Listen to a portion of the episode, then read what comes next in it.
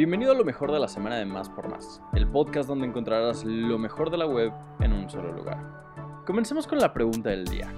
¿Cómo se le conoce a un local donde rentan computadoras con internet y también sirven café?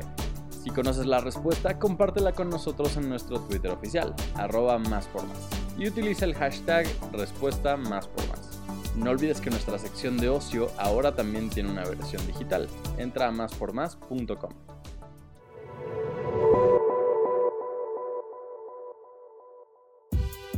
Facebook paga 90 millones de dólares para resolver un problema de hace una década.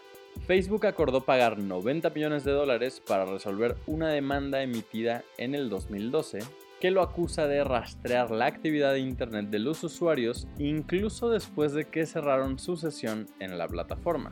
El acuerdo señala que Facebook deberá eliminar los datos que fueron recopilados de forma incorrecta sobre los usuarios afectados, quienes los acusaron de violar las leyes federales y estatales de privacidad.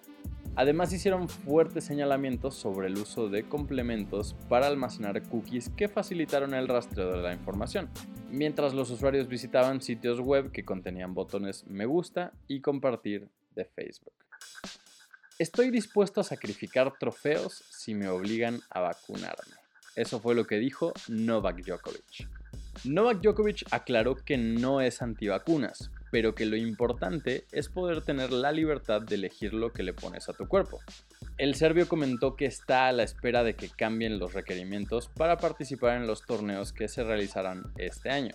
Y quizás así sea, tomando en consideración que cada vez son más los países que están levantando todas las restricciones para prevenir contagios COVID-19. La toma de decisiones sobre mi cuerpo son más importantes que cualquier título o cualquier otra cosa estoy tratando de estar en sintonía con mi cuerpo tanto como sea posible. Fue lo que comentó el tenista. Preparen la boina. La última temporada de Peaky Blinders ya tiene fecha de estreno. Fue en 2013 cuando la BBC estrenó esta serie basada en la banda criminal que existió en la ciudad de Birmingham a mediados del siglo XX. Desde entonces se convirtió en un enorme éxito a nivel mundial y la crítica le ha dado un montón de reseñas positivas. Pero nada dura para siempre, es por eso que luego de cinco temporadas espectaculares, esta historia llegará a su fin con su sexta entrega. Con un mural creado por el artista callejero Axe que apareció en las calles de Birmingham, confirmaron que estrenarán la temporada final el 27 de febrero. Vayan encendiendo motores, ya hay fecha para el estreno de la cuarta temporada de Formula One Drive to Survive.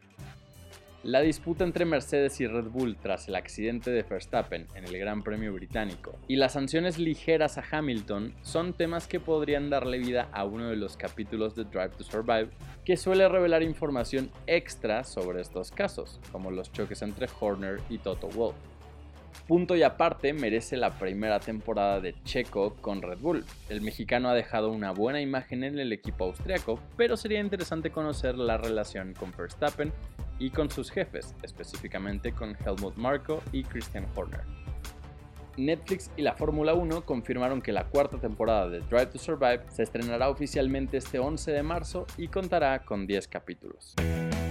Después de la secuela de 2021, Paramount Pictures se encuentra trabajando en A Quiet Place Part 3 y ya tiene fecha de estreno.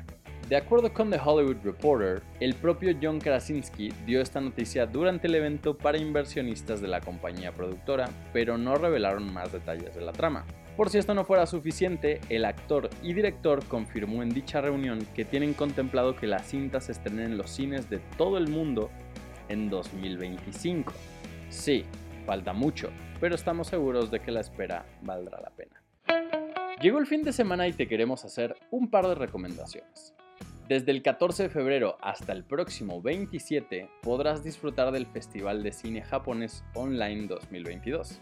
Desde la comodidad de tu hogar, para poder registrarte revisa el enlace en la descripción de este podcast.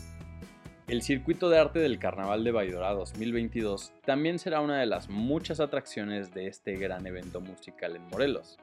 Durante los días 18, 19 y 20 de febrero, el Carnaval de Baidora se apoderará de un paraíso natural, las estacas, y lo convertirá en el escenario de innovadoras expresiones artísticas, Tal como en ediciones anteriores, este festival busca enaltecer la potencia creativa, además de compartir un mensaje de sustentabilidad y amor por la diversidad.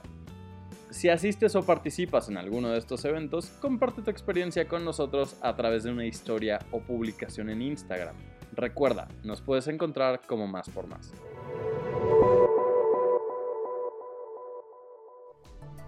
Gracias por escuchar y no olvides suscribirte. Sintonízanos en la próxima edición de Lo mejor de la semana de Más por Más, el podcast donde encontrarás lo mejor de la web en un solo lugar.